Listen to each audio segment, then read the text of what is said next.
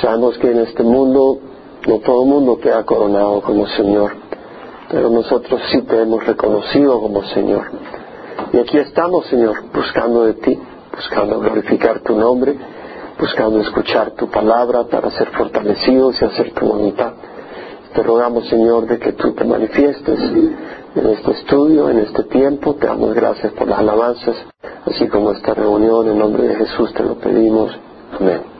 Bueno, Salmo 26. Es un bello salmo.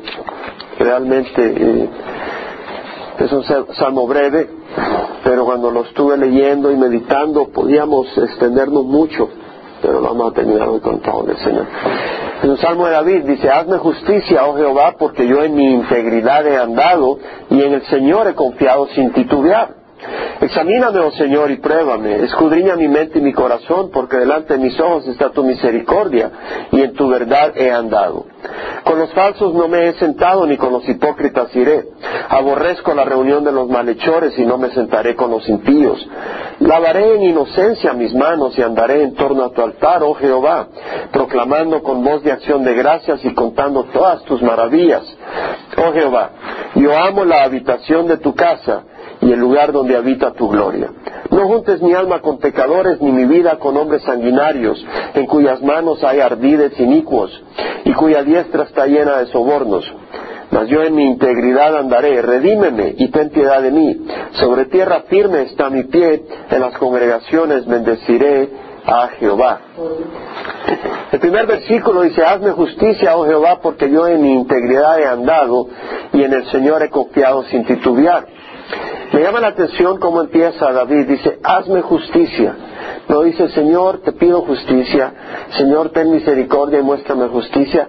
Él habla con un tono lleno de autoridad. Dice, Señor, hazme justicia. Es un término imperativo. Eh, hazme justicia, Señor.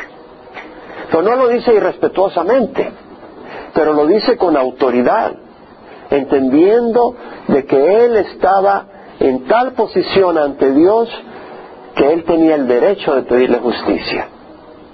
Por eso él dice con autoridad, hazme justicia, Señor.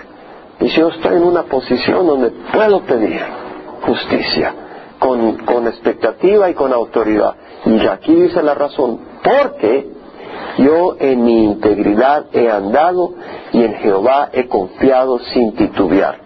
Ahora, la palabra hazme justicia, vamos a volver un poco más a esto. La palabra hazme justicia, que en el hebreo es chafat, quiere decir fungir como juez. Que un juez lleve a cabo su labor, que un gobernador lleve a cabo su función. Ahora, un juez, un gobernador es alguien que aplica la ley para proteger al inocente y para castigar al culpable. Entonces, el que hace justicia es el que decide en una controversia, en un caso, en una disputa, y da una sentencia. Ejecuta juicio vindicando al inocente o condenando y castigando al culpable. David pues pide justicia porque él sabe que él tenía todo el derecho de pedir, si él era inocente, que fuera exonerado de esa situación, que su nombre fuera limpio que la maldad y aquellos que estaban procurando maldad fueran castigados. Dice, Señor, hazme justicia por dos razones. Porque yo en mi integridad he andado y en Jehová he confiado sin titubear. Dos razones. Porque yo en mi integridad he andado y en Jehová he confiado sin titubear. La palabra integridad, a veces leemos y, no absorbemos ni saboreamos estas palabras. Y son importantes porque a través del lenguaje el Señor nos comunica lo que quiere que aprendamos y entendamos. La palabra integridad en el hebreo es la palabra tom, quiere decir estar completo, lleno a la medida, no menos. Es decir, si tú vendes un litro de leche, que el cartón sea de un litro, no de tres cuartos de litro que tenga, que esté lleno, ¿verdad? Una columna íntegra, es decir, es una columna que está completa, que tiene su hierro, que tiene su concreto, no que le falta hierro. Eso no es una columna íntegra. Una columna con espacios vacíos o con hierro corroído que no tiene ninguna resistencia porque solo el cascarón está ahí, no es una columna íntegra. Y una persona íntegra es una persona que está completa, no con partes perversas, podridas, con mala intención en su actuar o con iniquidad. Todo es sólido, la actitud y la acción es recta y aprobada a Dios. No es una mezcla de un poco de rectitud y buena intención y un poco de lo mundano y falso, pero todo es agradable a Dios, eso es lo que es la persona íntegra. Todo está lleno del propósito y camino de Dios, no es algo que le falta o a veces la persona es, eh,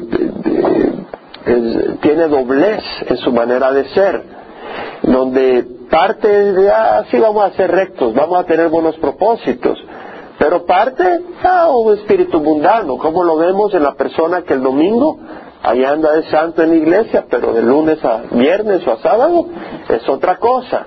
Entonces eso no es integridad, porque solo hay un pedacito lleno y todo el resto está vacío, le falta consistencia.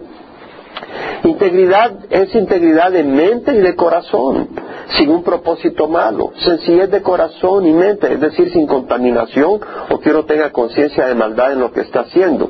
Entonces vemos que David dice, hazme justicia porque yo en mi integridad he andado. El caminar en rectitud es de gran confianza. Porque vemos que él dice, yo he andado en integridad y por eso él siente la confianza de pedir al Señor. Es decir, Señor, hazme justicia. En Isaías 32, 17 tenemos ese versículo que lo he dicho tantas veces, lo he mencionado porque a mí me ha tocado mucho. Dice, la obra de la justicia será paz y el servicio de la justicia tranquilidad y confianza para siempre. Es decir, cuando uno está caminando en integridad, la obra de la justicia va a ser paz vas a tener paz. Y el servicio, el fruto, lo que hace la rectitud de nuestras vidas es que nos da tranquilidad y confianza. Entonces vemos que David había estado caminando rectamente y tenía confianza de decir, Señor, actúa a mi favor. En primera de Juan 3, 21 al 22, dice, amados, si nuestro corazón no nos condena, confianza tenemos delante de Dios y todo lo que pidamos lo recibimos de Él, porque guardamos sus mandamientos y hacemos las cosas que son agradables delante de Él. Esa es primera de Juan 3, 21 al 22. ¿Qué está diciendo el Señor a través de Juan? Amados, si nuestro corazón no nos condena. Si nosotros andamos sin integridad, el corazón no nos va a condenar, ¿verdad? Pero si yo ando haciendo cosa y media, yo no voy a sentir valor de decirle al Señor, sálvame de esta situación, si yo sé que ando haciendo todo tipo de maldades. No voy a sentir paz para pedirle al Señor. En el Salmo 66, 18 dice, si observo iniquidad en mi corazón, el Señor no me escuchará. Entonces vemos de que David no tenía ese problema porque había estado caminando con rectitud. Por eso dice, hazme justicia Jehová porque yo en integridad he andado. Y también dice, y en Jehová he confiado sin titubear. Las dos cosas van a la par. Tú no vas a caminar en integridad si no confías en el Señor. ¿Por qué? Si no creo que Dios es justo y fiel y que un día hará justicia y que bendecirá a los rectos y a los que caminamos de acuerdo a su voluntad, que caminamos en integridad, ¿verdad? Nuestra naturaleza pecadora va a tener libre albedrío de hacer todo lo que queremos y no tenemos esa esperanza.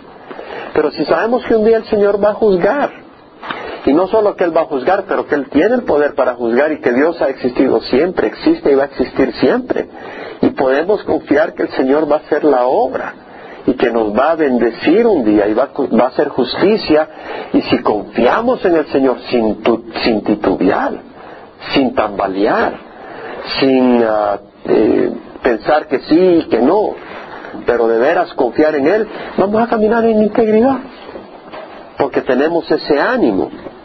En Isaías 26, 3 y 4 dice, dice, al de firme propósito guardarás en perfecta paz, porque en ti confía.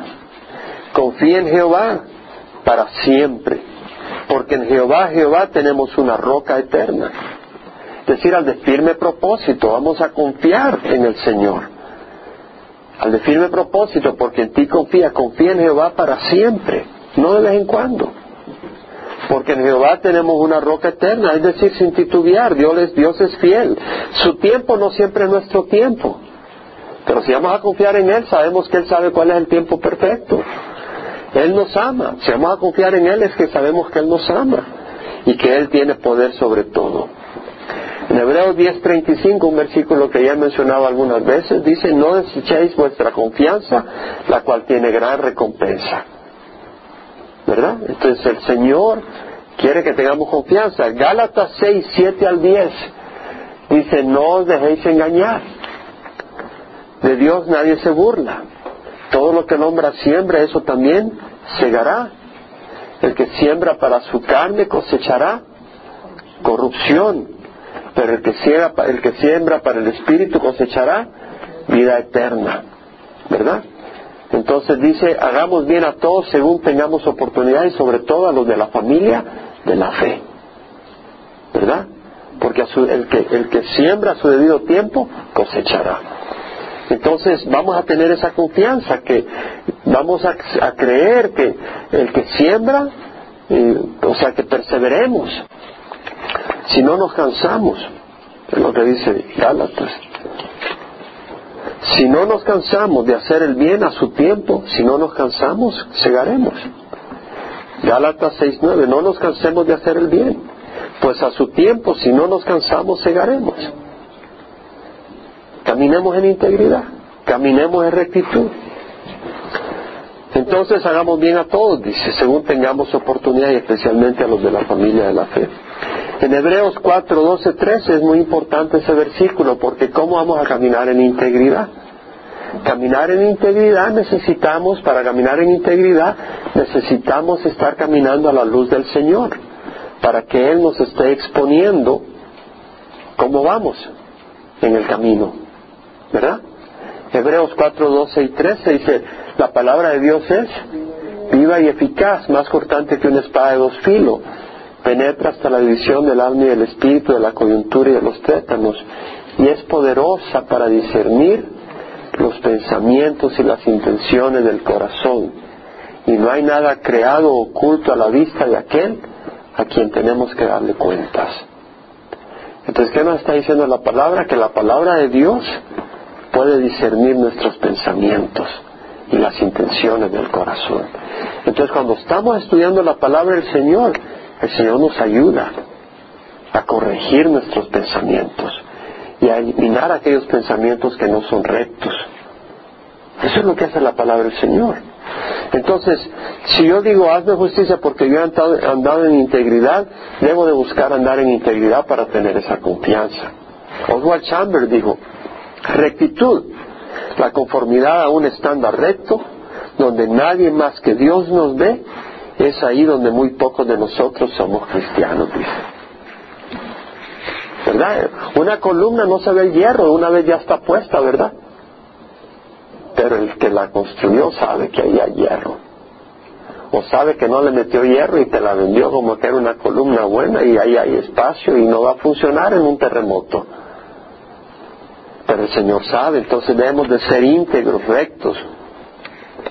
Mira lo que dice después el salmista, examíname, oh Jehová, y pruébame.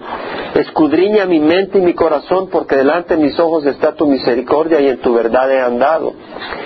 Esto es muy distinto que el Salmo 139, donde el salmista pide que Dios lo escudriñe para ver si hay algo malo en él y si está en el camino malo lo corrija por el camino bueno. En el Salmo 139 el salmista dice, que es David, versículo 23, dice, escudriñame, oh Dios, y conoce mi corazón, pruébame y conoce mis inquietudes, y ve si hay en mí camino malo, y guíame en el camino eterno. El salmista está rogando, dice, Señor, mira si hay camino malo en mí, guíame por el camino recto. Pero en el Salmo 26 no es lo que está diciendo. En el Salmo 26 el salmista está con seguridad que él ha estado caminando con integridad. Y él dice, examíname, pruébame, escudriña mi mente y mi corazón, porque delante de mis ojos está tu misericordia y en tu verdad he andado. Lo que está diciendo el salmista acá es, Señor, Yo no te estoy escondiendo nada. Tú sabes que yo he caminado en integridad. Escudriñame. Puedes escudriñarme. Se requiere mucha conciencia tranquila decirle a Dios, escudriñame que tú sabes que estoy caminando recto. Oh, me están acusando, pero tú sabes que, que yo he caminado en rectitud. Oh, me dicen que he robado, dicen que me dieron a hacer esto, dicen que me oyeron tal cosa, pero tú sabes, Señor, que no es así. Tú sabes que no es así. Él puede decir, Señor, hazme justicia. Pero él tenía que saber en su corazón que no era así. Si tú sabes que es cierto, te lo va a decir, Señor, escudriñame. No, te va a decir, escudriñame. No tienes miedo. Entonces vemos, vemos la, diferencia. Interesante que dice, escudriña mi mente y mi corazón, es decir, David se sentía limpio en su mente y su corazón. La palabra mente literalmente acá son riñones porque en el Antiguo Testamento eran los riñones donde se suponía que residía los deseos el afecto del hombre, lo profundo del hombre interior, lo más interior eran sus vísceras, sus riñones. Entonces de ahí, de ahí emana el pensamiento del hombre, sus intenciones.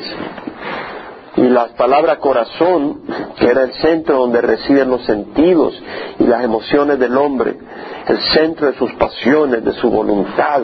Por eso dice amar al Señor tu Dios con todo tu corazón, de veras, de tu interior. Lo que está diciendo acá David escudriña mis pensar, mis inquietudes, mis pensamientos, mi corazón, lo más íntimo de mí, escudriñalo, porque uno puede poner una apariencia, ¿verdad? No, yo no fui, pero tú sabes por adentro que eres culpable. Entonces acá vemos que él dice, escudriñame lo más íntimo de mí, tú conoces lo más íntimo.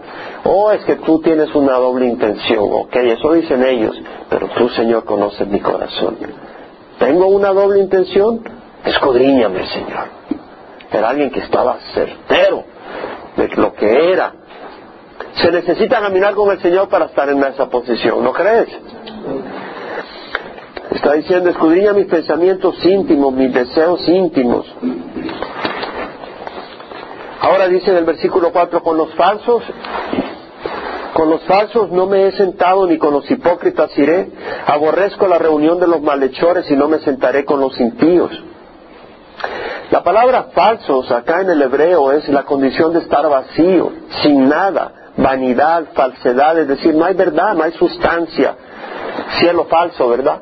Le das un golpe y va para arriba, no hay nada que lo sostenga. ¿No?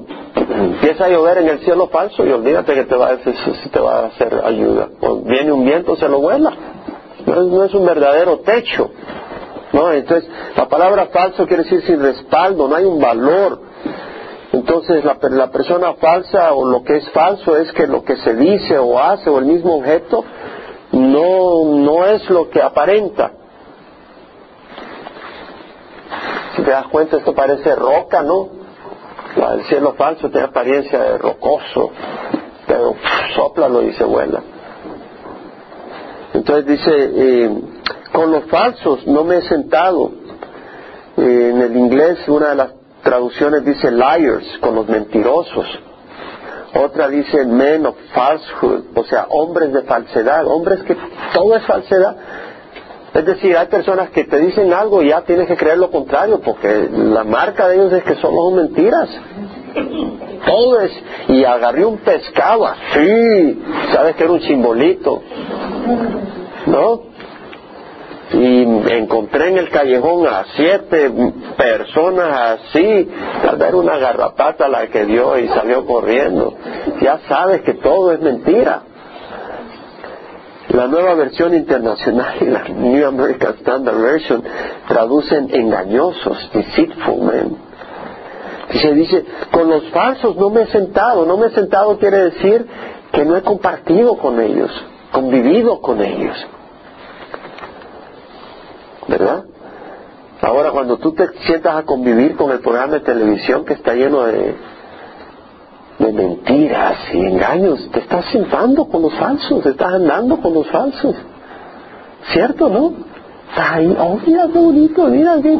Y acá y allá hay pura mentira y pura falsedad y maldad. Ni con los hipócritas iré. La palabra hipócrita en inglés, hypocrites, hypocrites. Todas las traducciones traducen hipócrita, excepto una que dice pretender. La New American Standard Version, el que pretende lo que no es. ¿Verdad? No, yo te voy a dar trabajo, te voy a pagar. Tengo un puño de dinero y te voy a pagar mucho. Y te das cuenta que está quebrado, estás pretendiendo lo que no es. O llegas y dice, yo soy un buen hombre y ya llamas a la muchacha para convencer a los suegros que van a ser tus suegros, ¿verdad? Que eres médico, ¿verdad? Y lo único que conoces de medicina es que te ponen curitas en el hospital y ahí no sabes más. Y después dice, no, es que soy médico del alma, le dice a los suegros. La palabra hipócrita es alam, que quiere decir esconder, encubrir, ser secretivo. Las verdaderas intenciones, motivaciones o propósitos son secretos, están escondidas. Aborrezco la reunión de los malhechores. La palabra malhechor es hacedor de mal, malhechor, el que hace lo malo, el que causa dolor, el que lastima, es el malhechor. Hay personas que como lastiman las vidas de otros, ¿no? Lastima las vidas de otras personas. Y no puede estar en paz si no andan haciendo malas, son los malhechores. Y no me sentaré con los impíos. El impío es, eh, en el inglés es una palabra tan, tan conocida, wicked, malvado, en el hebreo es rasha. Quiere decir alguien que no tiene nada de rectitud en su ser, en su actuar, en su hablar, es hostil a Dios, culpable de pecado contra Dios y los hombres. Entonces vemos de que David dice, eh, no me he sentado con los falsos ni con los hipócritas, aborrezco la reunión de los malhechores, no me sentaré con los impíos. Está diciendo, no tengo nada que ver con eso. Y luego dice, lavaré en inocencia mis manos y andaré en torno a tu altar, oh Jehová, proclamando con voz de acción de gracias y contando todas tus maravillas. Lavaré en inocencia mis manos. ¿Qué quiere decir lavar en inocencia sus manos? ¿Ponerlas bajo un chorro que dice inocente? No. Lavaré en inocencia mis manos. Las manos, ¿qué son las manos? Las manos, las palmas, es con lo que hago cosas. Es con lo que moldeo obras de trabajo. Es con lo que siembro un cultivo, un campo. Es con lo que cosecho ¿Verdad que siembro? ¿Siembro trigo o siembro marihuana? ¿Me explico? Ah, es lo que toco. Son los libros que ojeo. ¿Qué libros ojeo con mis manos? La Biblia. Pornografía. El Playboy. Y todos esos. O los teléfonos que marco. ¿Qué número de teléfono marco con mis dedos? Las cosas que escribo. ¿Qué cosas escribo con mis manos? que testeo ahí con el celular, o por el laptop, o el email que mando, las páginas de internet que busco con mis manos, las caricias que doy son a mi esposa, a mis hijos, al perrito, o a personas que no debo acariciar, los golpes que doy, ¿verdad? Son hechas con manos limpias, eso es lo que está diciendo decir, lavaré en inocencia mis manos, mis manos son inocentes, es decir, todo eso ha sido hecho sin culpa, sin maldad, sin intención, sin propósitos malos. ¿Cómo vamos a lavar en inocencia nuestras manos? Es decir, nuestra persona tiene que ser lavada por la palabra de Dios para que cuando yo actúe sea basado de acuerdo a la palabra de Dios. De esa manera soy lavado en inocencia. En Hebreos 10:22 dice, pues, dice, acerquémonos con corazón sincero, en plena certidumbre de fe. Vemos que un corazón sincero va de brazo a brazo con una certeza de fe. Acerquémonos con corazón sincero, en plena certidumbre de fe, teniendo nuestro corazón purificado de mala conciencia y nuestro cuerpo lavado con agua pura. No quiere decir que nos tenemos que bañar con esa agua eh, de Francia, ¿verdad? Que en esas aguas potables. No. Pero lo que quiere decir es que nuestro cuerpo debe ser lavado con la palabra del Señor. Lavar nuestro cuerpo con la palabra del Señor quiere decir que nosotros estamos bebiendo la palabra del Señor.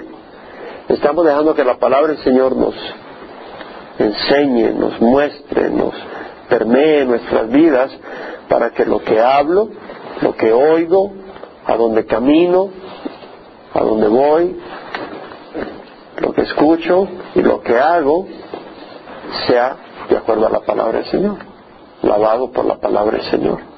Es lo que quiere decir, ¿verdad? En Efesios, Efesios 5, 25 al 27, habla de amar a las mujeres como Cristo amó a la iglesia, y luego nos habla de cómo Cristo lava a la iglesia con su palabra. Dice, Cristo amó a la iglesia y se dio a sí mismo por ella, para santificarla, habiéndola purificado por el lavamiento del agua con la palabra, a fin de presentársela a sí mismo una iglesia en toda su gloria sin que tenga mancha, ni arruga, ni cosa semejante, sino que fuera santa e inmaculada, inmaculada y sin mancha. Entonces quiere decir de que la palabra del Señor, por eso es tan importante buscar la palabra del Señor todo el tiempo, todos los días, estar siendo alimentados con nosotros, buscar la palabra del Señor. Tener una Biblia donde estés, en el trabajo donde sea, aunque sea pequeña, y agarras un versículo y lo memorizas y meditas en él y lees un capítulo y alguna área que te impacta, Dios va a ir trabajando. Tienes que leer toda la escritura porque hay tanta área que necesitamos eh, limpieza. Y luego dice, bueno, en, Juan 15, 1, 3, el Señor dice, yo soy la vida verdadera, mi Padre es el viñador, toda rama que en mí no da fruto la quita y la que da fruto la poda para que dé más fruto. Pero la palabra podar es la misma palabra que limpiar.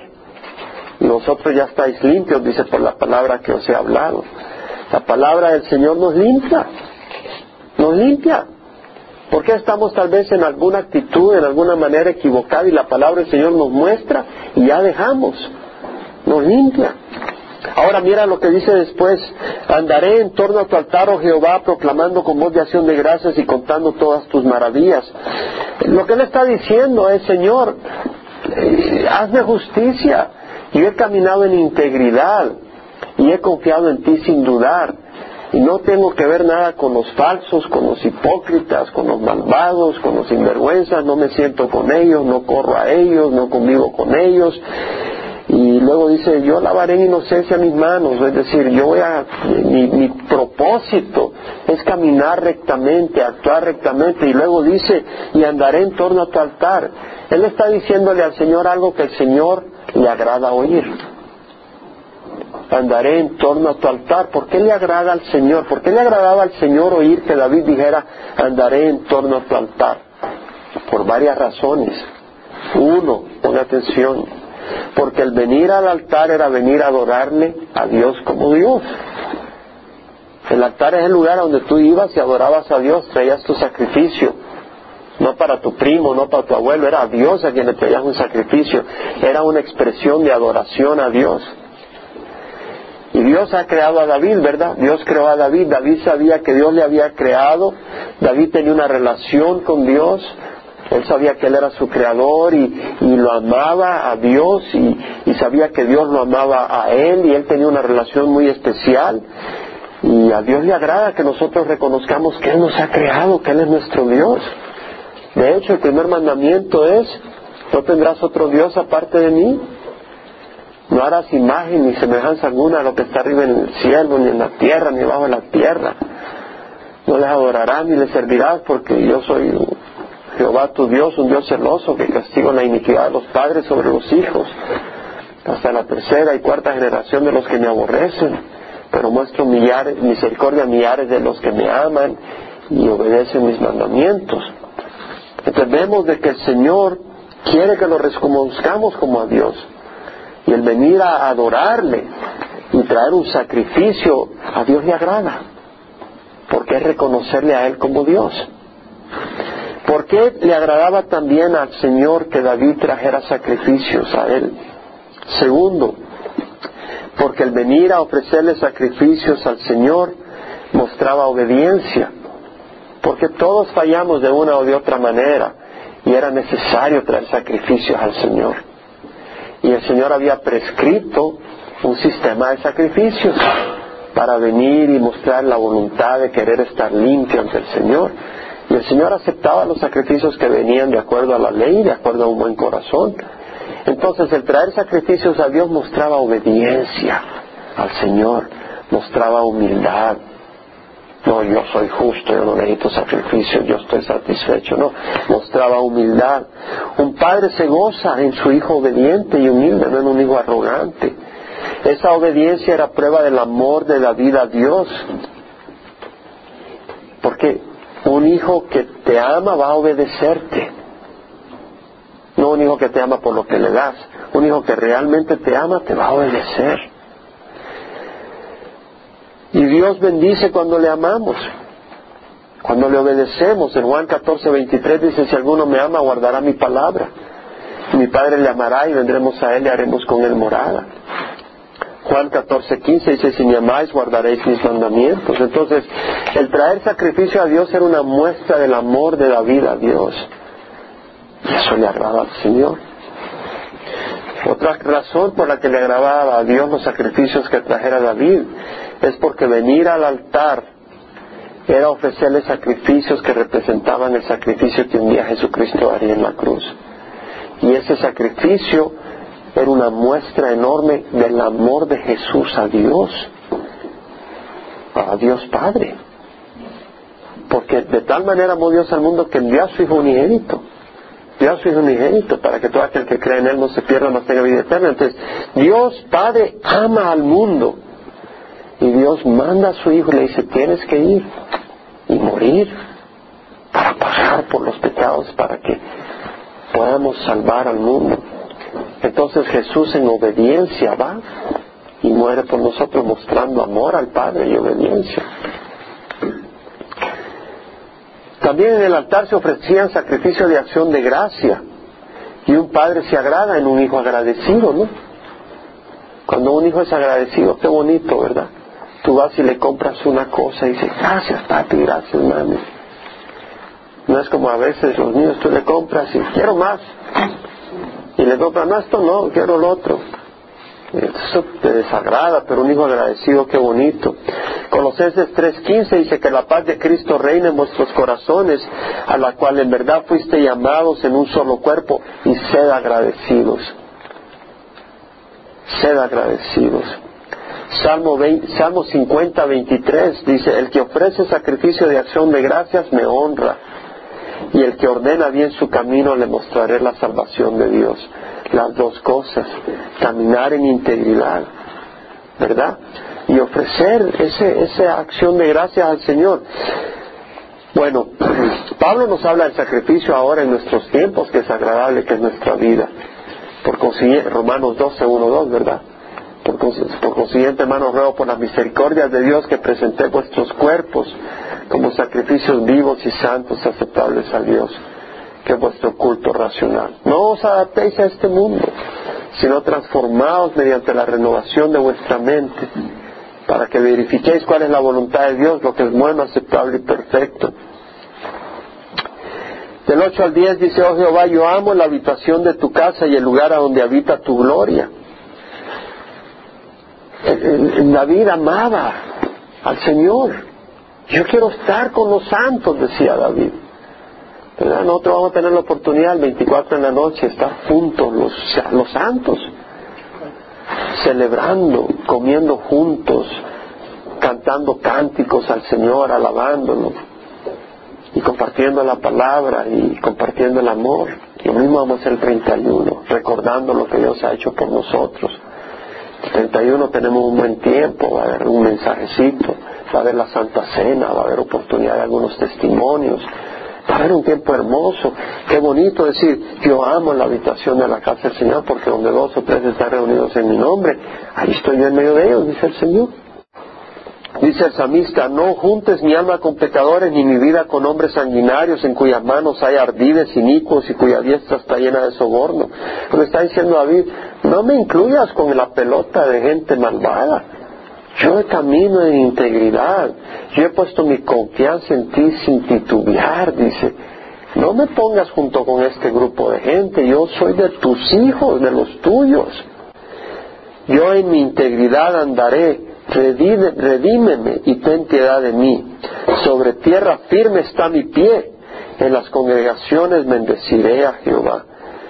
Vuelve a decir, David, yo en integridad andaré. Yo creo, hermanos, de que este salmo es muy hermoso, porque le voy a decir algo, nosotros necesitamos ser animados a caminar en integridad. Nosotros necesitamos ser animados y recordados de los beneficios de caminar en integridad, porque todo alrededor nuestro nos bombardea a hacer lo contrario. Y nosotros tenemos la oportunidad de ser refrescados y recordar las bendiciones de caminar en integridad y de recordar también la maldición de no caminar en integridad. Entonces, no que nadie de nosotros sea perfecto, pero creo que podemos caminar en integridad. Dios no nos va a pedir lo que no podemos hacer con su ayuda, ¿cierto? Entonces vamos a caminar en integridad, vamos a caminar en rectitud, con acción de gracias, porque somos lavados por la sangre de Jesucristo. Vamos a caminar en integridad no para ser salvos, porque somos salvos por la sangre de Jesucristo. Vamos a caminar en integridad por agradecimiento a Dios.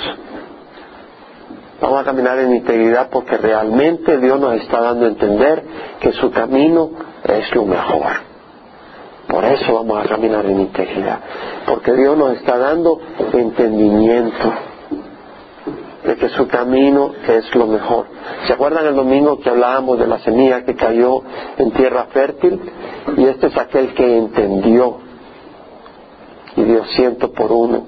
Entender es realmente comprender en nuestro corazón lo que es recibir la palabra y lo que significa las consecuencias y las ventajas de hacerlo y las consecuencias y las ventajas de no hacerlo y con sabiduría abrazar eso y, proceder de acuerdo a ello. Amén. Vamos a orar. Padre, te damos gracias por este tiempo. Te damos gracias por la oportunidad de estar juntos. Te rogamos por aquellos que están enfermos y no pudieron venir. Te rogamos por aquellos que están de viaje, Señor, que tú logres tus propósitos a través de ellos. Padre, te rogamos por nuestra congregación. Y Señor, despierta los corazones de la congregación, Padre. Que no nos hagamos personas cómodas. Eh, te ruego que te glorifiques, Señor, en cada uno de nosotros. Que refresques a aquellos que están cansados, a aquellos que han sido golpeados, Señor, de una o de otra manera, Señor, ten misericordia. Bendice y glorifica tu nombre en medio de nosotros.